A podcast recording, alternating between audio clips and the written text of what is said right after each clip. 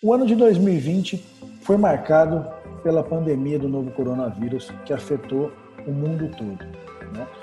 Não só pela parte de saúde, né, que milhares de, de pessoas aí, milhões de pessoas uh, foram infectadas com o vírus da, da Covid-19 e com as milhares de, de mortes pelo mundo todo. Né? Uh, a parte econômica também foi muito afetada no mundo todo, né? e aqui no Brasil não foi diferente. E o nosso mercado de papel ticho, felizmente, conseguiu se sair muito bem nesse ano de 2020 com toda essa crise da, da pandemia do novo coronavírus. Hoje eu trago para você uh, um pouco da retrospectiva dos, dos principais acontecimentos do mercado de papel ticho em 2020.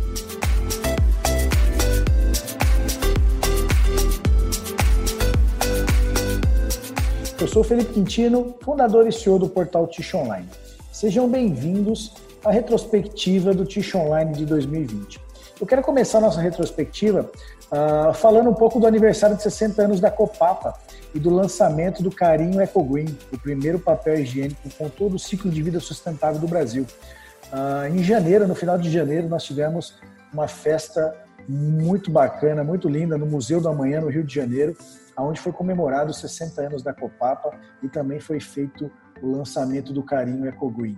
Então foi um evento muito bacana, uh, onde marcou uh, esse lançamento histórico da Copapa como o primeiro papel com todo o ciclo sustentável do Brasil a Copapa aí saiu na frente de, de todo mundo com, com, esse lançamento e marcou também os 60 anos da companhia, né, que vem fazendo um trabalho brilhante nos últimos anos aí no comando aí da Copapa com o senhor Fernando Pinheiro, está fazendo um trabalho excelente. Então a gente começou a nossa retrospectiva contando um pouquinho de como é que foi essa festa da Copapa. Logo em seguida, nós tivemos aí o anúncio da venda da Santer, né, para as japonesas Dial Paper Corporation e Marubei Corporation.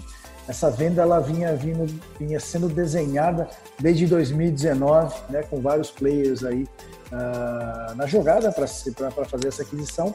E no começo do ano, os japoneses uh, fecharam a aquisição da Santos. Né?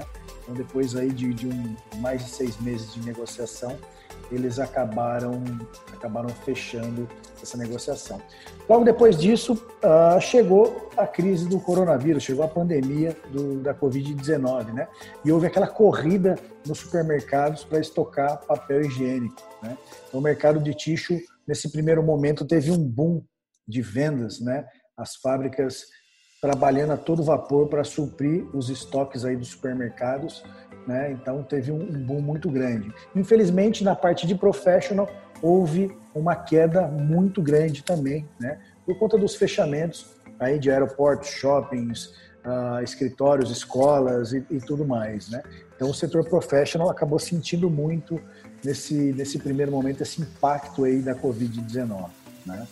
Uh, nós tivemos também esse ano o lançamento do Tish Online Norte América, que foi um marco muito importante para nós aqui do Tish Online foi um passo muito importante, né? Chegar nos Estados Unidos aí, Canadá.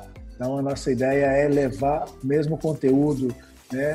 A mesma informação que a gente traz aqui para o Brasil, para os Estados Unidos e fazer essa interligação de toda a América, né? Então fazer esse intercâmbio de informações, né? Trazendo inovação lá da América do Norte aqui para o Brasil também. Né, e ajudando o nosso mercado de papel ticho aqui no Brasil. Esse ano também nós completamos 11 anos uh, que o Tish Online está no ar. Né? Então acabamos completando 11 anos e lançando o portal Tish Online Norte América. Uma outra notícia que foi bem interessante também esse ano foi a, a virada né, de marca aí da Fábio Perini para Kerber Ticho. Né? A Kerber já tinha adquirido a Fábio Perini já faz muitos anos e ela veio trabalhando todos esses anos para unificar as marcas e trabalhar em cima da marca Kerber. Então esse ano foi uma virada aí muito interessante para Fábio Perini com a marca Kerber. Esse ano também nós tivemos aí o anúncio da OL com a sua, sua fábrica, lá, sua conversão em Pernambuco, no município de Pombos, né? E também estamos tendo o startup da máquina nova em Feira de Santana, uma máquina da Herg, por sinal. Né? Então, a OL com grandes investimentos aí em 2020, fazendo um trabalho muito bacana, muito interessante. Uh, tivemos também uma notícia não muito bacana da Kimberly Clark, que encerrou as operações ali em Correia Pinto. Era uma das fábricas mais modernas ali na época da Clabin, que lançou a primeira a máquina de dupla largura do Brasil para ticho, né? E com o passar do tempo, a, a fábrica ainda diz que muito muito bem operada, né, com, com bons resultados, mas para a estratégia da Kimberly Clark já não fazia mais sentido ter essa, essa companhia, acabou encerrando as operações. Em contrapartida, é, foi dado o startup da máquina nova da, da Kimberly, né, uma dupla largura também, uh, que ainda ninguém sabe né, ao certo que máquina é, na realidade as pessoas já sabem, mas não foi divulgado né, uh, oficialmente a máquina, é uma máquina Vomit, mas ainda não foi divulgado que, que, tecnologia de máquina é. Então, nos próximos dias aí, quem sabe a gente já sabe uh, que máquina que é, mas já foi dado startup e essa máquina já está aí nas fases de testes aí rodando. Né?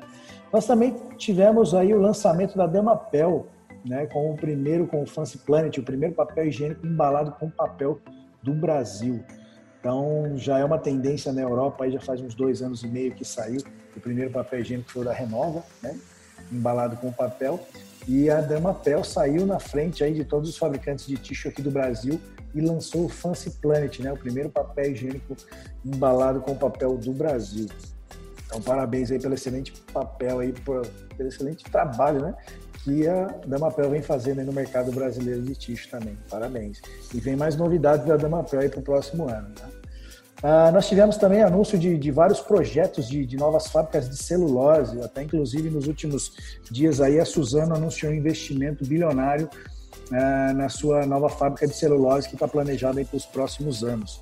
O mercado de celulose uh, ele vem passando aí por um pouco um período um pouco de dificuldades, né, por conta até da pandemia do novo coronavírus, né, o mercado de imprimir e escrever ah, teve uma queda muito grande de consumo, então o mercado de celulose uh, deu uma, uma travada. Aqui no Brasil ainda a gente é prejudicado por conta do câmbio, né? Infelizmente o câmbio está alto, então para nós, mesmo a celulose não subindo, acabou tendo impacto muito grande com o câmbio, né? E a celulose, a tendência agora, ela ficou estável esse ano todo e a tendência de começar a subir agora, né? De preço e para o próximo ano também. Mas com esses novos projetos aí, vamos ver como é que vai estar tá a oferta e demanda de celulose, né? Nos próximos anos mas tem grandes projetos aí, até uma nova fábrica, uma das mais modernas do mundo, para ser instaladas no Paraguai, né, nosso vizinho aqui do lado. Mas esse ano de, de 2020 foi marcado, então, por conta da pandemia da, da Covid-19, o mercado de consumo de tixos saiu muito bem, né? principalmente as empresas aí que já vinham investindo bastante em agregar valor no produto, investindo bastante em tecnologia, essas empresas se deram muito bem, né? tiveram um incremento de, de vendas aí muito bacana, o mercado de papel ticho de janeiro a setembro cresceu em torno de 16,5%, então né, na parte de consumo o mercado tá, foi muito bem para 2020, na parte de professional foi, foi um pouco mais dolorido, o mercado sentiu bastante no primeiro momento com o fechamento aí da, da, de escritórios, shoppings, essa área comercial né, de, de grandes movimentos. Ah, gradativamente, aí depois de junho, julho, esse mercado foi reabrindo, então o mercado professional veio subindo. Né? Algumas empresas agora no final do ano estão chegando aí com 85% do seu faturamento antes da crise, da, da pandemia. Então o mercado está se recuperando e a tendência para o ano que vem aí as coisas se normalizando, esse mercado também vai se recuperar e a tendência também é ele melhorar, né? Uma uma vez que os secadores de mão aí, se Deus quiser, vão ser abolidos aí do, do mundo, né? Vamos sumir com esses secadores, então o consumo de toalha tem de ser maior. Os novos hábitos de higiene também devem mudar, então o consumo de papel ticho deve aumentar também para os próximos anos. Uh, a nossa, a nossa expectativa do, do, do mercado de tixo para os próximos anos é muito interessante, muito boa, né? Esse ano foi muito bom e para os próximos anos também a expectativa é de crescimento para o mercado de tixo, né? Então vamos esperar aí, vamos ver o que, que vai acontecer em 2021, quando chega essa vacina, né? E como é que o mercado vai, vai reagir. Bom, pessoal, essas foram aí as principais notícias de 2020. Queria agradecer você que acompanhou a gente uh, por todo esse ano, que vem acompanhando a gente a todo, em todos esses anos. Muito obrigado pela sua audiência, obrigado aos nossos parceiros aí, né, por, por acreditar no nosso trabalho. Eu espero que você tenha boas festas aí nesse final de ano, né, um ótimo Natal e um ótimo 2021 para todos nós, se Deus quiser, com bastante saúde. Um grande abraço para você e a gente se vê no próximo ano.